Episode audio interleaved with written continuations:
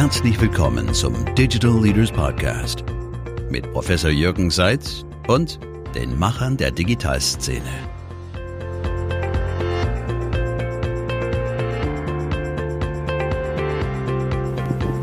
Hallo Stefan, herzlich willkommen dein Digital Leaders Podcast. Wer bist du, was machst du?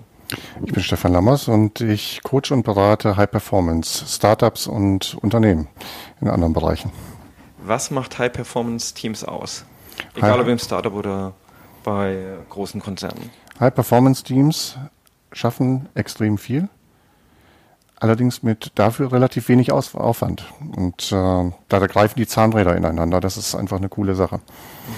Wenn ich jetzt mit High Performern, die ich so kenne, spreche, dann arbeiten die viel an ihrer Selbstentwicklung, also machen sehr viel für sich selbst, dass sie sich mhm. weiterentwickeln. Ich kriege relativ selten mit, was für Teams getan wird. Magst du mal erzählen, was du tust, um Teams zum, zur High Performance zu bringen? Ja, also das erste ist, dass wirklich Vertrauen geschaffen wird und eine offene Atmosphäre kreiert wird, in dem auch konfliktfrei alles ausgesprochen werden kann, in dem auch Fehler beispielsweise nicht dazu nach Schuldsuche oder ähnliches führen, sondern in dem man alles auf den Tisch legen kann und jeder danach äh, zu suchen beginnt, was ist jetzt die beste Lösung. Mein Ansatz wäre dann zu sagen, da muss man einfach nur die richtigen Leute aussuchen, so zumindest der Initialansatz, um die Teams zusammenzusetzen, dann wird schon von allein drauf. Inwiefern kann man dadurch Coaching helfen? Ja, mein Eindruck ist, dass das eben nicht einfach nur über die Zusammensetzung läuft. Das ist äh, eine Grundlage. Ne? Also Grundlage ist erstmal eine große Idee zu haben und dann die Leute auszuwählen. Ähm, aber dann geht es darum, dann wird es ja persönlich. Und für dieses Persönliche braucht es irgendwie so einen, ähm, ja, äh, so einen Punkt, wo die Leute zusammenkommen. Und das ist eben viel, viel leichter ein externer, weil ja alle ihre Hosen runterlassen äh, müssen dabei, als jemand, der es aus dem Team macht, der Chef beispielsweise. Weil da sind in der Regel Ressentiments, dass man denkt, man muss sich jetzt konform verhalten oder ähnliches. Und diese Konformität aufzubrechen, das ist halt eine große Stärke von mir und da habe ich echt äh, ja, Leidenschaft, das zu machen. Wenn, äh, man spürt die Leidenschaft. Was ich spannend finde, bei High Performance äh, schrecken ja auch viele Leute zurück. Die hören das. Ähm, Im Angelsächsischen ganz anders, äh, wird es ganz anders gesehen. Bei uns wird dann sehr viel gleich über KPIs, Zahlen, OKR ist ein Riesenthema. Ja was ja nicht immer nur positiv besetzt ist. Ja. Wie ist denn deine Sicht auf die ja, Geschichte? Totales Missverständnis. Also wir haben äh, auch eine Untersuchung dazu machen lassen und äh, haben auch beis beispielsweise festgestellt, dass HRler das äh, zum Beispiel deutlich negativer sehen als Executive selber. Ähm, und das ist wirklich ein, ein Irrglaube. Also es gibt Untersuchungen, dass High-Performance-Teams beispielsweise eine 25 Prozent niedrigere Burnout-Rate haben. Ja, ähm, es geht darum, letztendlich mit weniger Aufwand mehr zu schaffen. Also die Zahnräder greifen ineinander. Es ist, entsteht ein Flow-Gefühl. Ich habe in der Regel in High-Performance-Teams einen viel, viel höheren Spaßfaktor. Und es das heißt jetzt nicht, dass ich diese zusätzlich gewonnene Energie dafür nutze, dass ich noch länger arbeite, sondern ich habe eben eine andere Qualität einfach. Und das, was du eben gesagt hast mit dem Thema, du kennst High-Performer, die ganz viel arbeiten, und da stecke ich schon so ein bisschen zurück. Ja, das gibt welche, die das aus Leidenschaft tatsächlich tun, ähm, aber das ist nicht unbedingt immer der High-Performer sondern der High Performer ist ja, wer diese Arbeit gut organisiert und auch in der Lage ist, gute Teams, gute Führung zu machen, indem er ähm, es schafft, dass äh, die Leute zusammenzubringen, dass sie sich eben ergänzen. Ne? Ich sage immer so aus dem Fußball, man kennt die Passwege. Und dadurch wird es eben leichter, weil ich muss nicht überall wild hin und her rennen, sondern ich weiß ganz genau, wenn ich hier jetzt hinlaufe, dann kriege ich da den Ball zugespielt.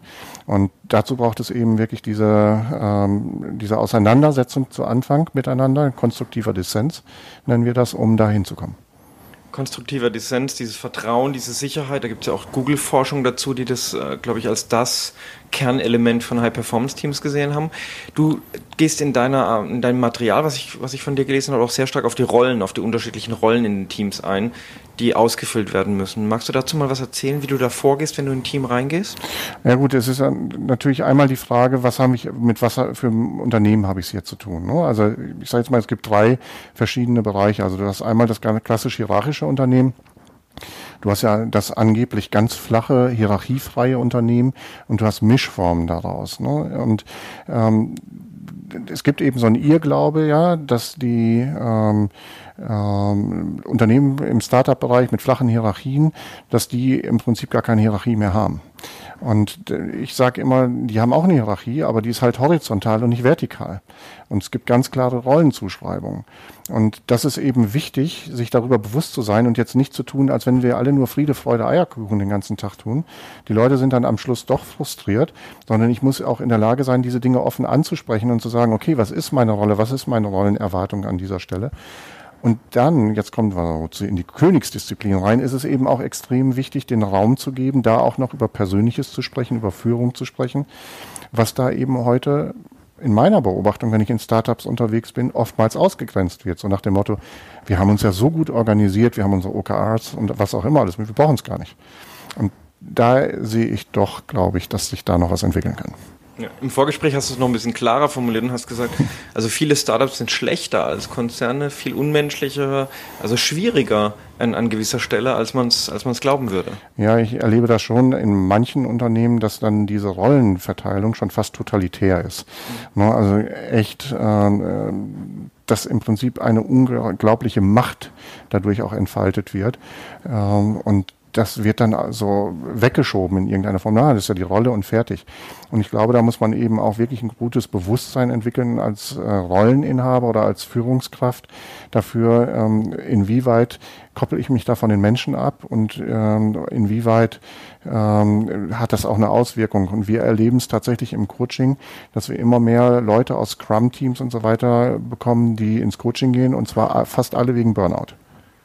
Das heißt, unglaubliche Effizienz, totale Agilität führt dann Super. wieder dazu, dass ja. das Menschliche zu kurz bleibt. Ja. Finde ich spannend. Wenn wir so einen Coaching-Prozess uns anschauen, das ist natürlich ganzheitlich, das dauert, du musst mit den Firmen arbeiten. Trotzdem wollen wir, dass alle, die hier zuschauen, direkt was mitnehmen können.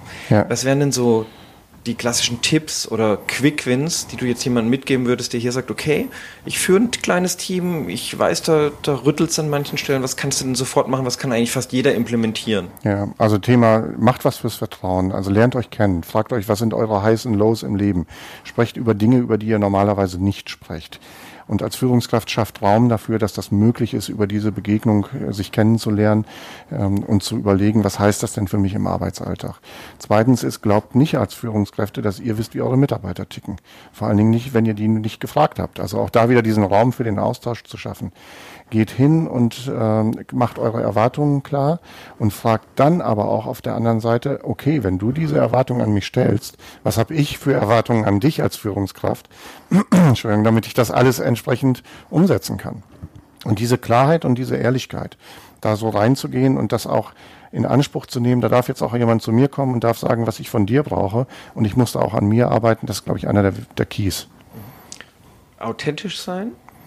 Ich mag authentisch überhaupt nicht, authentische Führungskraft. Ähm, ne? Also ich sag mal nur Elon Musk, 1. April, super authentisch ähm, und hat dann 25 Prozent des äh, Börsenwerts vernichtet. Ja, also was passiert in dem Moment, wenn ich authentisch nur bin? Es geht nicht um authentisch sein als Führungskraft, sondern ich habe eine Rolle, ich habe eine Aufgabe und dieser muss ich mir bewusst sein. Das heißt, ich als Führungskraft wirke zu jeder Zeit. Und ich muss mir bewusst sein, was sind meine Derailer, meine Entgleisungstendenzen, wenn ich unter Druck komme. Und Elon Musk ist scheinbar unter Druck. Der macht gerade einen Fehler nach dem anderen aus meiner Perspektive in Sachen Kommunikation. Und vermutlich ist sein Derailer äh, im Bereich bunt schillernd und draufgängerisch. Das heißt also, ihm entgleist es an manchen Sachen und gleichzeitig versucht er noch immer einen oben drauf zu setzen, macht das Kasperle-Theater und naja, die Investoren sind ja immer noch bei ihm. Also, aber er vernichtet Börsenwert. Und wie findet man genau diese, weil du sagst auf der einen Seite offene Kommunikation, auf der anderen Seite voll authentisch reicht halt nicht. Wie findet man genau diesen, diesen Mittelweg in, in, einem, in einer Art und Weise, dass man sagt, sprecht offen miteinander, seid klar über die Erwartungen? Ja, mein Key-Ausspruch an dieser Stelle ist immer nur, wer sich selbst führen kann, kann auch andere führen. Also es mhm. geht auch wirklich um dieses Explorieren, wer bin ich eigentlich, dieses klare Eingeständnis, was kann ich, was kann ich nicht und dann daran auch zu arbeiten, für mich klar zu haben, was ist so mein Rezeptbuch in schwierigen Situationen, dass ich nicht einfach meinem normalen Impuls folge, sondern eine Idee habe, wie ich mit schwierigen Situationen umgehe. Und das braucht schon Arbeit an einem selbst. Mhm. Ja, da schließt sich wieder der Kreis, das sind wir genau in der äh, Mischung zwischen dem Leadership, dem Team ja. und der Selbstarbeit. Ja. Genau. besser kann man es nicht Das zusammenfassen. war ich wünsche der dir Digital äh, Leaders Podcast. Bedanke mich Vielen bei dir Dank für fürs das Gespräch Zuhören und wünsche dir noch viel Erfolg mit Mehr deinem Interviews Konzept und mit, mit dem ganzen Machern Coaching der des Startups. Digitalszene findet ihr in der Digital Leaders Community auf Facebook, auf unserem YouTube-Channel und unserer Website digitalcraft.de.